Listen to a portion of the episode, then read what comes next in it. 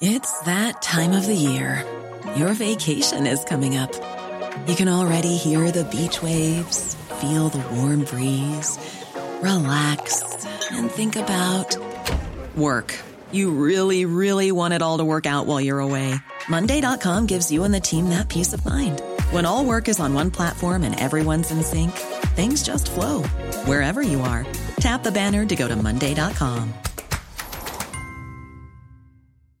Mother's Day is around the corner. Find the perfect gift for the mom in your life with a stunning piece of jewelry from Blue Nile. From timeless pearls to dazzling gemstones, Blue Nile has something she'll adore. Need it fast? Most items can ship overnight. Plus, enjoy guaranteed free shipping and returns. Don't miss our special Mother's Day deals. Save big on the season's most beautiful trends. For a limited time, get up to 50% off by going to BlueNile.com. That's BlueNile.com.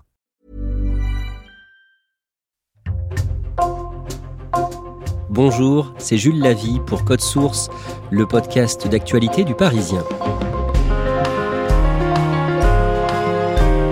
Un couple de députés insoumis, Raquel Garrido et Alexis Corbière, accusés à tort d'exploiter une femme de ménage algérienne sans papier.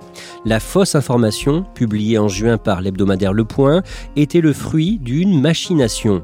Dans cette affaire, un ancien député, Jean-Christophe Lagarde, a été placé en garde à vue le 7 septembre à Paris.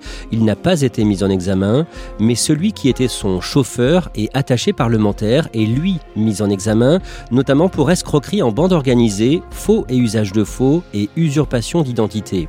Code Source raconte cette affaire en deux épisodes. Le premier, aujourd'hui, récit de trois journalistes du Parisien, Jean-Michel Décugis et Jérémy Famelet du service police-justice et Alexandre Arlot de l'édition de Seine-Saint-Denis.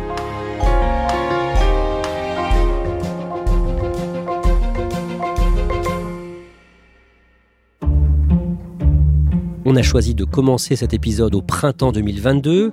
Le député de Seine-Saint-Denis, Jean-Christophe Lagarde, est candidat à sa réélection aux législatives des 12 et 19 juin. Alexandre Arlot, présentez-nous Jean-Christophe Lagarde à ce moment-là. Alors Jean-Christophe Lagarde, il a 55 ans, il a plus de 30 ans de vie politique derrière lui. Euh, à ce moment-là, il est député sortant de Seine-Saint-Denis. Il, a été élu la première fois en 2002.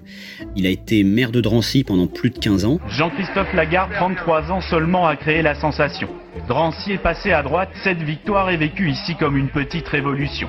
Militant depuis 15 ans, ce proche de François Bayrou a d'abord gagné en faisant du terrain. Et dimanche prochain, il pourrait encore souffler le canton à son adversaire communiste après seulement, il s'attaquera à quelques symboles dans la ville. Il y aura deux endroits qui seront débaptisés, mais même pas tout de suite d'ailleurs. Euh, un qui est la place Maurice Thorez, parce que ça n'a rien à voir avec l'histoire de la ville. Il fait partie de ces barons politiques en Seine-Saint-Denis qui sont élus depuis de nombreuses années. Euh, il est président de parti, de l'UDI, qui est un parti de centre droit. Donc il a un CV assez prestigieux qui fait qu'on l'a parfois donné comme potentiel ministre dans des gouvernements, euh, notamment sous Nicolas Sarkozy ou sous Emmanuel Macron. Lui-même, il a parfois envisagé d'être candidat à l'élection présidentielle en 2017 ou en 2022, euh, mais à chaque fois, il avait finalement fait le choix de se ranger derrière le candidat des Républicains. Alexandre Arlot, une partie de ses opposants en Seine-Saint-Denis l'accuse de clientélisme. Pourquoi ils disent ça? Ça veut dire quoi? Concrètement, il reproche au député maire qui était Jean-Christophe Lagarde d'avoir créé tout un système visant à s'attirer les faveurs et donc les votes de certains électeurs. Il y a l'un de ses opposants local à Drancy, à Seine-Chiban, qui estime par exemple que certaines associations de la ville, qui sont largement subventionnées, agissent comme le bras armé pour tenir la ville. À Drancy, un maire est plus puissant qu'un président de la République. Parce qu'on a une population extrêmement fragile qui dépend de toutes ces aides qui sont elles-mêmes toutes tenues par la ville. Un autre élément de ce clientélisme présumé, c'est euh, le livre Le maire et les barbares qui a été publié en, 2020 par une journaliste, une ancienne journaliste de l'AFP, dans lequel elle accuse Jean-Christophe Lagarde d'avoir en quelque sorte pactisé avec euh, certains milieux islamistes. Donc tous ces éléments font que la réputation de Jean-Christophe Lagarde, notamment en Seine-Saint-Denis, a été souvent sujette effectivement à ces accusations de clientélisme.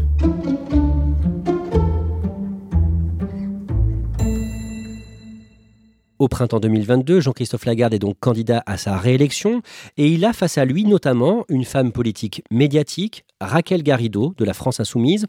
Qui est-elle en quelques mots? Alors Raquel Garrido, elle a 48 ans, c'est une proche de Jean-Luc Mélenchon. Elle est née au Chili, elle est avocate de profession.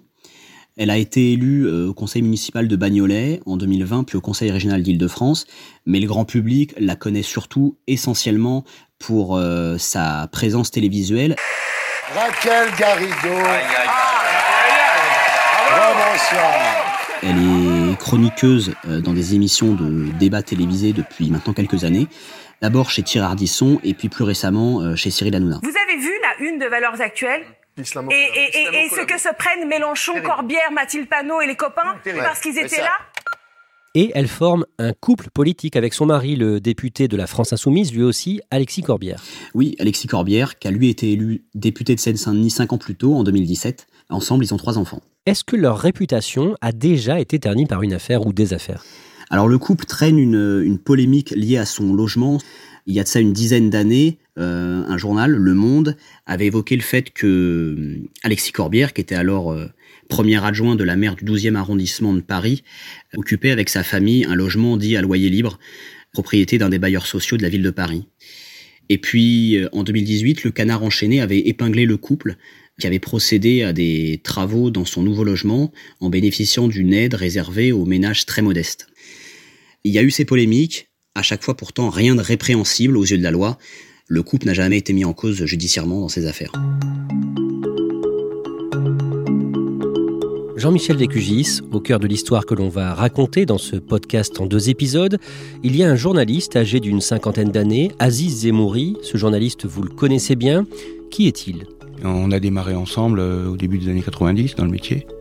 Il est d'origine algérienne, il a grandi dans une cité, il a fait une, euh, maîtrise d'histoire, euh, et puis ensuite il, il s'est lancé dans le journalisme, il a fait des stages dans les journaux, il a commencé à l'Obs, puis après il est allé au Figaro Magazine, et puis il est allé au Point. Il a été condamné plusieurs fois pour diffamation. C'est un journaliste spécialisé police-justice. Son métier, c'est de sortir des scoops. Dans la profession, il est jugé par certains comme controversé, mais c'est un journaliste qui aime ce métier et qui a beaucoup de réseaux et, et qui a sorti beaucoup d'infos.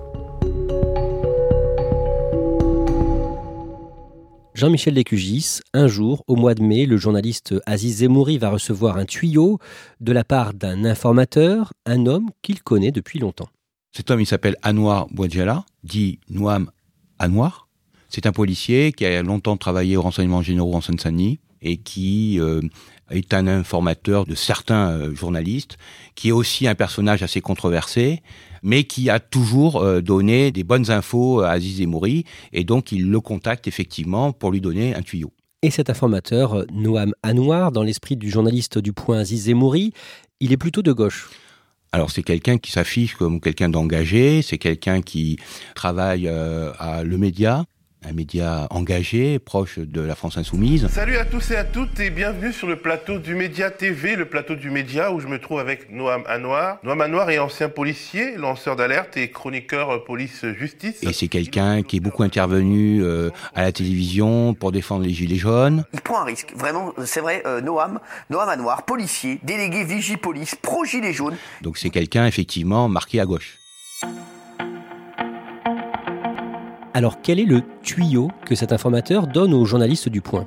Ben, il explique aux journalistes que lors d'un contrôle de police, une certaine euh, Sana D, qui est une Algérienne sans papier, qui a 36 ans, a affirmé aux policiers travailler au noir pour le couple Garrido-Corbière.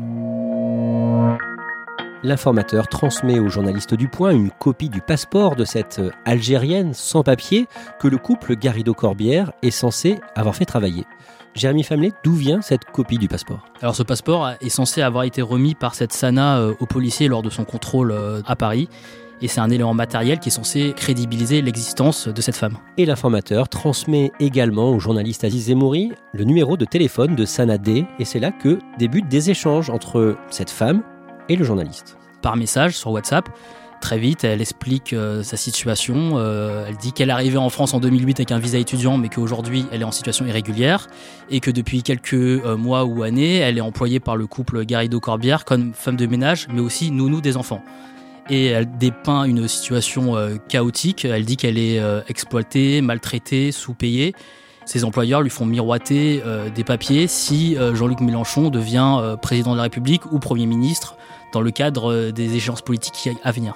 J'imagine qu'Aziz Zemouri euh, demande à cette femme une interview? Oui, il cherche euh, assez rapidement à la rencontrer pour euh, recueillir son témoignage, mais en fait, cette femme, par message, lui dit qu'elle est terrorisée.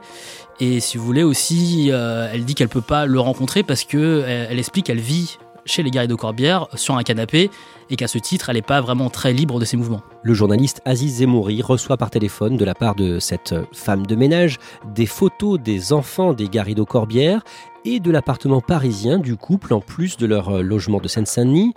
Elle dit où elle est concrètement? Elle euh, donne son adresse personnelle, 24 rue Léon. Et le journaliste ben, va s'y rendre pour voir si effectivement elle habite là. Il va trouver son nom inscrit au feutre euh, sur une boîte aux lettres. Il va demander aux voisins, personne ne va lui répondre vraiment, et donc il repartira sans l'avoir vu. Jérémy Famelet, au fur et à mesure des échanges de messages avec le journaliste, cette femme de ménage nounou sans papier, dénonce des faits graves. Oui, des faits graves, surtout d'exploitation humaine. Euh, elle décrit une espèce d'ambiance malsaine euh, de travail où, euh, quand elle réclame son salaire, Raquel Garrido lui répondrait Si tu n'es pas contente, tu n'as qu'à partir, il y en a plein qui vont à ta place.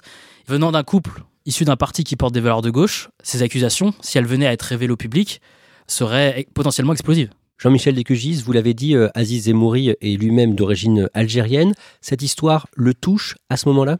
Oui, évidemment, il est sensible à la condition de cette femme.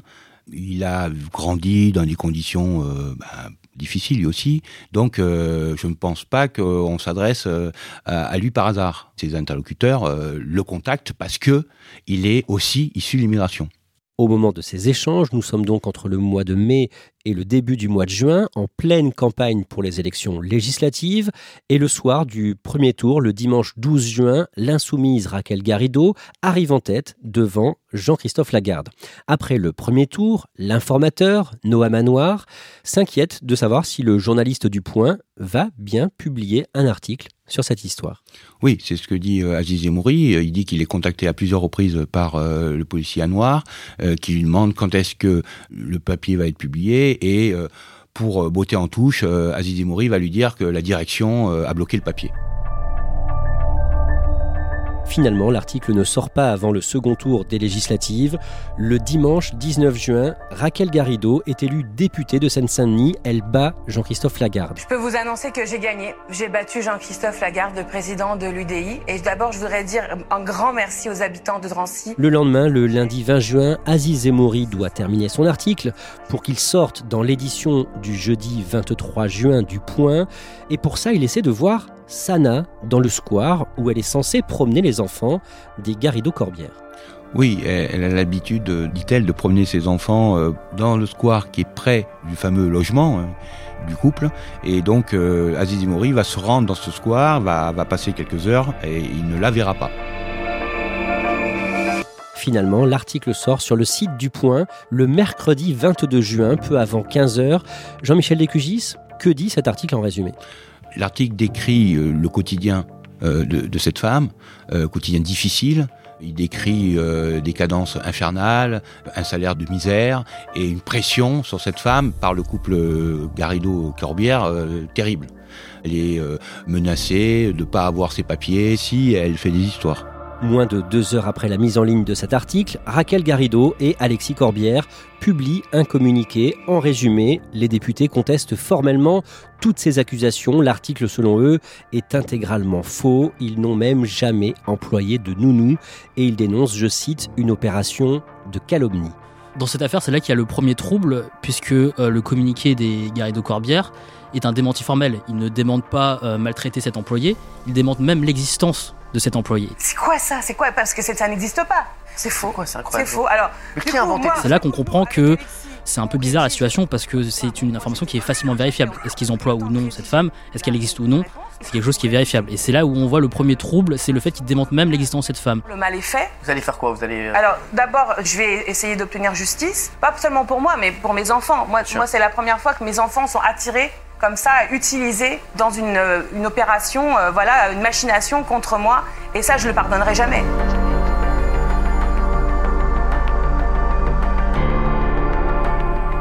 Dans le deuxième et dernier épisode de ce podcast, on va voir que la rédaction du Point va reconnaître que l'information était tout simplement fausse.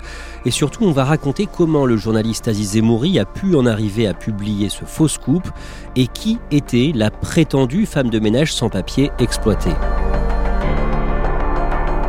Merci à Jean-Michel Descugis, Jérémy Famelet et Alexandre Arlot. Cet épisode de Code Source a été produit par Raphaël Pueyo, réalisation Pierre Chaffanjon. Code Source est le podcast d'actualité du Parisien. Nous publions un nouvel épisode chaque soir de la semaine. N'oubliez pas de vous abonner pour n'en rater aucun. Si vous aimez Code Source, n'hésitez pas à le dire en laissant un commentaire ou des petites étoiles sur votre application audio préférée. Vous pouvez nous interpeller sur Twitter, at Code Source, ou nous écrire directement code source at le parisien.fr.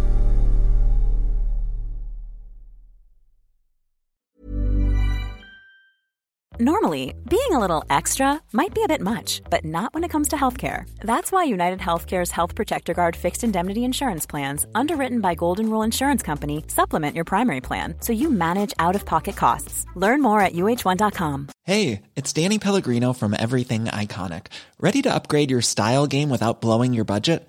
Check out Quince. They've got all the good stuff shirts and polos, activewear, and fine leather goods, all at 50 to 80% less than other high end brands. And the best part? They're all about safe, ethical, and responsible manufacturing. Get that luxury vibe without the luxury price tag. Hit up quince.com slash upgrade for free shipping and 365 day returns on your next order. That's quince.com slash upgrade.